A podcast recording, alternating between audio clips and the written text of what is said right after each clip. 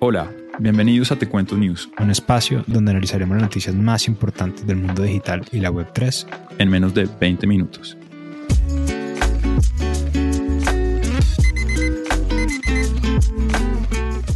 Jueves 24 de junio, reportando en vivo desde New York, aquí con todos los la conferencia de nerds de la Web3. Peter, ¿qué, qué hay por ahí?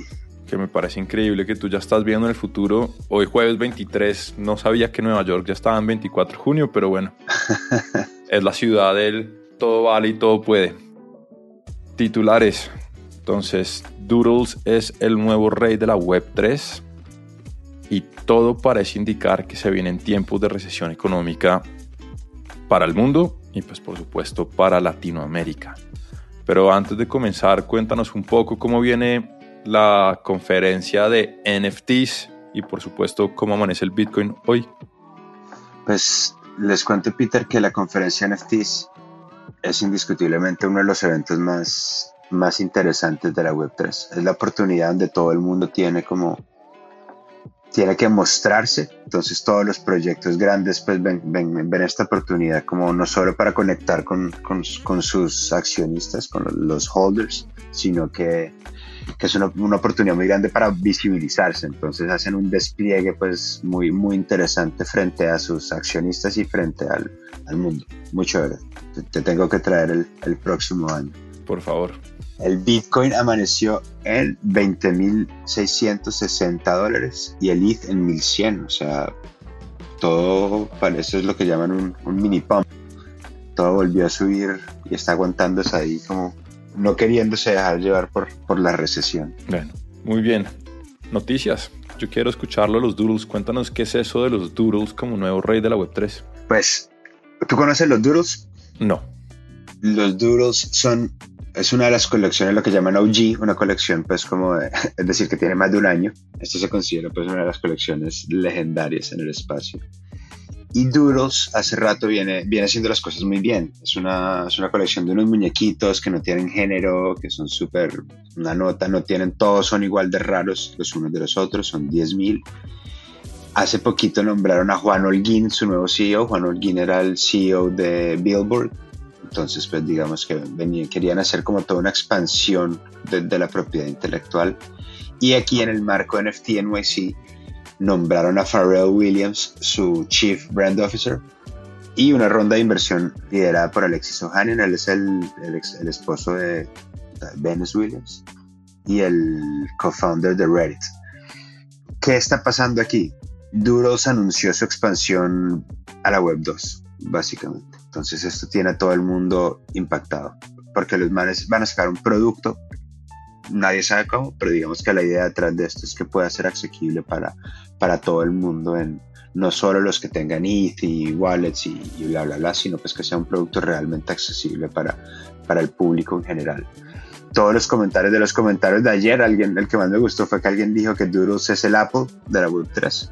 Entonces me pareció atinado. Y un poquito para que lo entendamos en, como en un marco, digámoslo así, bursátil, la acción de duros, es decir, como el, floor price, que es el precio del duro más barato, que es como el estándar con el que se mide una colección, pasó de 10 Ethereum a 17 Ethereum con, con las noticias. Entonces, pues nada, es la colección que más volumen está teniendo en OpenSea y que se quiten los board days que, que tenemos un nuevo rey en la, en la colina. Muy interesante, pero además porque los duros también son conocidos como los dibujitos que hace Google haciendo referencia a días especiales. Yo diría que Doodle, pues la, la, la traducción literal de un Doodle es que es como medio un mamarracho, como medio un garabato. O sea, que dirían como un, muñequito ahí dibujado como, como así, como en el cuaderno. Entonces, estos definitivamente no son los Doodles de Google, son los Doodles de Pharrell Williams y de Juan Holguín, que pasan de la web 3 a la web 2. Bueno, interesante ver qué es lo que van a hacer. Sí, es. Compra uno, Peter tú que te gusta invertir en, en proyectos interesantes. Proyectos rentables que no, no, no hagan cripto crash al segundo día de haber invertido. bueno, por mi lado te cuento que la palabra recesión se hace cada vez más grande, se hace cada vez más tendencia, y es que el presidente de la Reserva Federal de Estados Unidos, Jerome Powell, dio una rueda de prensa esta semana donde mencionó por primera vez la posibilidad de que Estados Unidos esté entrando en una recesión económica. A pesar de que muchos ya lo creen, ya lo ven, ya lo hablan, pues la inflación azota como hace décadas no hacía al país norteamericano. Eh, los precios del petróleo están por las nubes y estamos viendo, de hecho el otro día vi una foto donde el diésel ya estaba al mismo precio que la gasolina corriente y el gobierno no sabe cómo, cómo controlar esta inflación de los precios de la gasolina, donde el mercado accionario solo mira hacia abajo y te tiro el dato, el índice SP500, ese que mide las 500 empresas de mayor valor en Estados Unidos, tuvo su peor rendimiento este primer semestre desde 1970. Pero que lo diga ya Jerome Powell, una de las personas más influyentes en políticas monetarias y financieras del mundo, es otro cuento. Es otro cuento que se empieza a volver realidad. Entonces, a pesar de este panorama en el norte del continente, que como bien sabemos, cuando allá estornudan a la región de Latinoamérica le da gripa, el Banco Mundial elevó su pronóstico de crecimiento este mes para Latinoamérica, situándolo en 2.5%, es decir, que va a crecer un 2.5% en comparación al 2021, que es una estimación de 0.2% mayor a la que hizo en abril. Entonces uno dice, bueno, pero ¿cómo tenemos ayer en Powell con una economía que de cierta manera sigue siendo como hegemónica en el mundo y estamos hablando de un crecimiento para Latinoamérica. Lo interesante aquí es que a pesar de que hay un escenario poco alentador, lo que dice el Banco Mundial es que esa subida de materias primas afecta positivamente a la región, dado que genera mayores ingresos vía exportación y esto impactará en el corto plazo la capacidad de riqueza de estos países. Ahora, la CEPAL lo que dice es que realmente no van a ser tiempos tan, tan contentos y que eso simplemente es un indicador macroeconómico, porque además de la guerra Rusia-Ucrania, la probable crisis financiera que la estaba mencionando, el COVID-19 que, aunque muchos creemos que ya estamos al otro lado, sigue estando presente, la región también presenta inflación local, también está presentando altas tasas de interés precisamente para poder controlar en algo digamos que este calentamiento económico que estamos viviendo.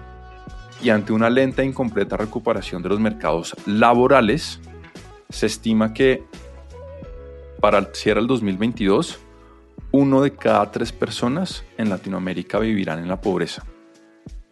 Y la CEPAL, que también estima que la región crecerá a nivel macroeconómico, estima que crecerá mucho menos, pero que realmente el desafío está en cómo a nivel individual y no colectivo vamos a poder sortear esta crisis y esta situación que no se presenta nada fácil. Pues pucha, Peter, y, que, digamos, ya creo que entiendo, pues hace rato venimos sintiendo como que esa, esa, tendencia en términos macro.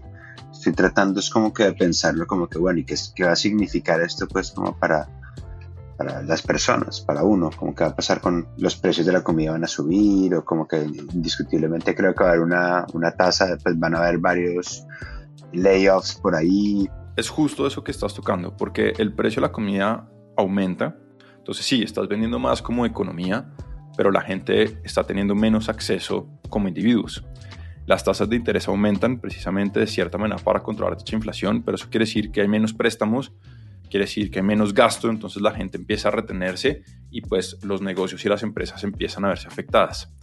Y se empiezan a ver afectadas, esto genera un ciclo de desempleo que termina perpetuando la pobreza con el hambre. Entonces lo que dice un, artículo de la BBC muy interesante dice que el gran desafío en el corto plazo para Latinoamérica va a ser encontrar esa fórmula mágica entre controlar el aumento del costo de vida pero al mismo tiempo no frenar demasiado el crecimiento económico con la subida de las tasas de interés. Es como, y, esa es como la balanza eterna de los economistas. La conclusión es que, como dice el gran filósofo del fútbol colombiano Francisco Maturana, aquí parece que perder es ganar un poco, pero en este caso, claro, ganamos a nivel macroeconómico, pero decrecemos a nivel individual. Y pues finalmente, si no estamos bien como individuos, definitivamente no podemos estar bien como un colectivo. pero bueno, vamos a ver, según el Banco Mundial, las tres economías que más crecen para el 2022 van a ser Panamá, Colombia y la República Dominicana. La única que decrecerá en el 2022 es Haití. Curioso. Pues nada, a echarse la bendición los que creen en que eso sirve y seguir empujándole.